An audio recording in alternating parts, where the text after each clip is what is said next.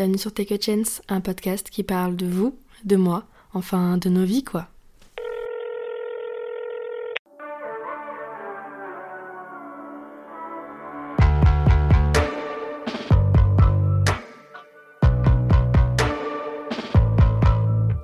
Hello tout le monde, j'espère que vous allez bien. On se retrouve pour un nouvel épisode de podcast. Bon, j'espère que je vous ai quand même un petit peu manqué. Ça fait deux semaines que j'ai pas sorti de podcast, mais là ça y est, c'est bon, je suis là, je suis plus malade, tout va bien.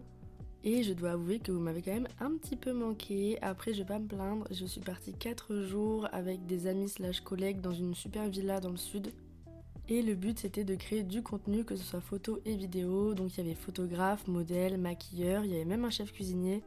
Et au-delà de ça, depuis qu'on est rentré sur Lyon, on est encore tous amis, donc il y a eu le côté professionnel qui était super intéressant, mais le côté amical aussi du coup.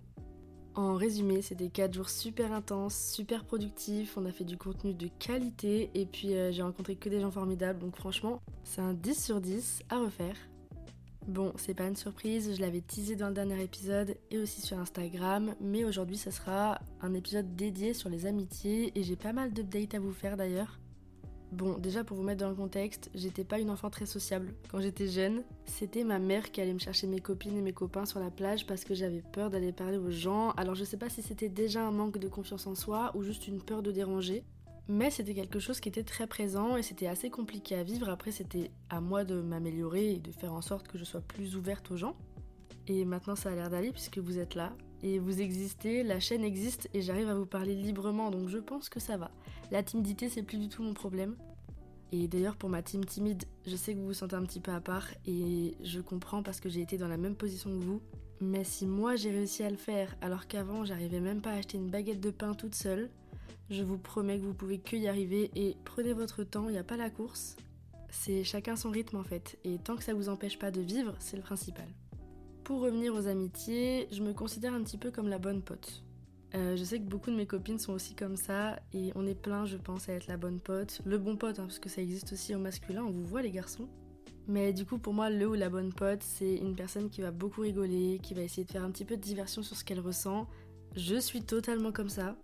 Et pour moi, c'est aussi une personne qui va beaucoup écouter les autres et qui va pas spécialement parler de ses problèmes. Si j'essaye un petit peu d'étudier mon cas, j'arrive à parler avec mes copines de mes problèmes. Il y a certaines personnes avec qui je suis moins à l'aise d'en parler, c'est sûr. Mais de manière générale, je suis quelqu'un qui m'ouvre assez vite aux gens et j'ai pas peur de parler de mes problèmes parce que je suis totalement en accord et je sais ce qui va pas dans ma vie, je sais ce qui va et du coup bah j'ai pas forcément peur du regard des autres. D'ailleurs, je trouve que c'est très révélateur d'une amitié si quand vous parlez de vos problèmes, la personne en face vous juge. Ça m'est arrivé tellement de fois que franchement, je suis même plus étonnée. J'ai un petit peu l'impression que notre génération, elle a du mal à aimer, que ce soit euh, vraiment dans une relation amoureuse ou dans une relation amicale. Et même on banalise des choses super violentes psychologiquement comme le mensonge, la trahison, etc. Et du coup ça m'amène à parler d'une histoire qui m'a beaucoup touchée, qui date d'il y a 3 ans. Pareil, petit contexte, je suis en école de maquillage sur Lyon et je rencontre du coup forcément plein de monde dans ma classe. Je me lie d'amitié avec une personne qu'on va appeler Adèle parce que j'ai pas envie de dire son prénom et que je préfère rester dans l'anonymat. Mais du coup, avec Adèle, on est devenues super copines, c'était vraiment une amie, c'était ma meilleure amie, entre guillemets, de l'école.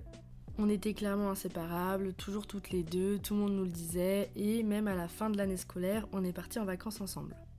Pour un petit peu contextualiser, c'est une personne qui est plus vieille que moi, elle a deux ans ou trois ans de plus que moi, je me rappelle plus trop, et surtout, elle a un problème de poids. C'est pas juste euh, qu'elle se sent mal, c'était vraiment au niveau médical. C'est un détail qui a énormément d'importance dans cette histoire parce que du coup, un an après, elle devait se faire poser un bypass et du coup, ça la stressait beaucoup, donc on parlait énormément de ça. À côté, moi, je venais de lancer mon entreprise, j'avais adopté un chat, du coup, voilà, on avait toujours des choses à se dire, on s'ennuyait jamais. Et forcément, pendant un an, on faisait que se parler, se voir, etc. Donc, il y a eu un lien d'amitié qui était extrêmement fort entre nous. C'était vraiment devenu mon binôme et on s'est dit naturellement pourquoi pas repartir en vacances ensemble. Sachant que oui, du coup, nos premières vacances s'étaient super bien passées. On avait pris un Airbnb, on était parti avec une autre copine à nous pendant 8 jours à Nice et c'était super bien. Donc on s'est dit, bah pourquoi pas réitérer l'expérience quoi. Sauf que cette fois, on allait partir avec son chéri, elle et moi. Alors pour beaucoup, ça peut paraître super bizarre. Mais en fait, ils étaient pas du tout collés à H24, du coup, je me sentais pas de trop. Et euh, on était tous les trois super potes et super amis, donc euh, en fait, il n'y avait pas forcément de problème. En plus, on est parti pile pour mon anniversaire. J'étais super contente parce que de base, je le fais pas spécialement avec mes amis. Et là, euh, ils avaient un petit peu tout prévu. Donc j'avais ce sentiment de me sentir super spéciale. Et vraiment, ça faisait du bien parce qu'à ce moment-là, j'avais pas confiance en moi. Et comme je vous ai dit, l'entourage, c'est vraiment super important. Et en vrai, ça joue énormément sur le moral. Donc là, en fait, j'étais dans une super vibe en mode bah super, je pars, ça va être mon anniversaire, ça va être super cool entre amis.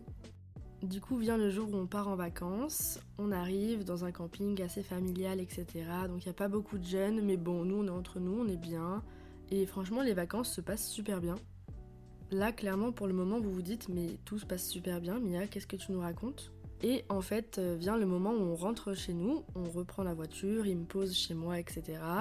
Et du coup, au début de cette histoire, je vous ai dit, elle devait se faire poser un bypass. Et du coup, c'était quelque chose comme 10 jours après qu'on soit rentré de vacances. Donc forcément, pendant ces 10 jours, vous vous doutez bien, on parle de l'opération. Moi, je suis là pour elle parce que je me dis, waouh, c'est quand même une grosse opération, on fait pas ça tous les jours. Puis pour moi, c'est ma meilleure amie, j'ai envie d'être là pour elle, j'ai envie d'être là quand elle va se rétablir, etc. Donc forcément, je suis là, je lui parle, je l'appelle. Et en fait, euh, le lendemain de l'opération, plus de nouvelles. Mais vraiment, euh, plus de nouvelles, zéro nouvelle.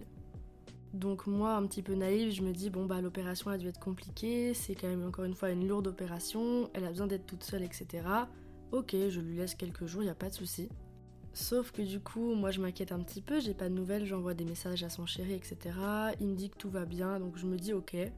Elle prend le temps de se rétablir, pas de souci, vraiment pas de souci, ultra naïve.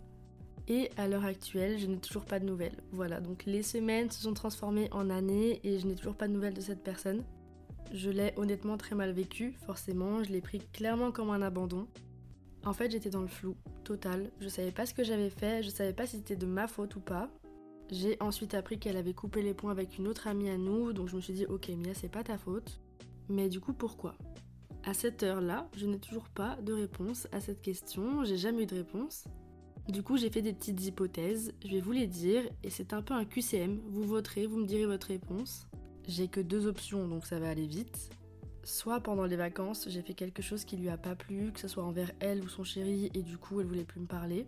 Mais du coup, ça n'a rien à voir avec notre autre amie en commun.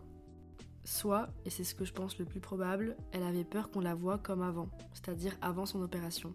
Forcément, nous on l'a connue avant, donc on l'a connue avec du poids en plus, elle a perdu énormément de kilos et je pense que vraiment elle voulait recommencer sa vie à zéro.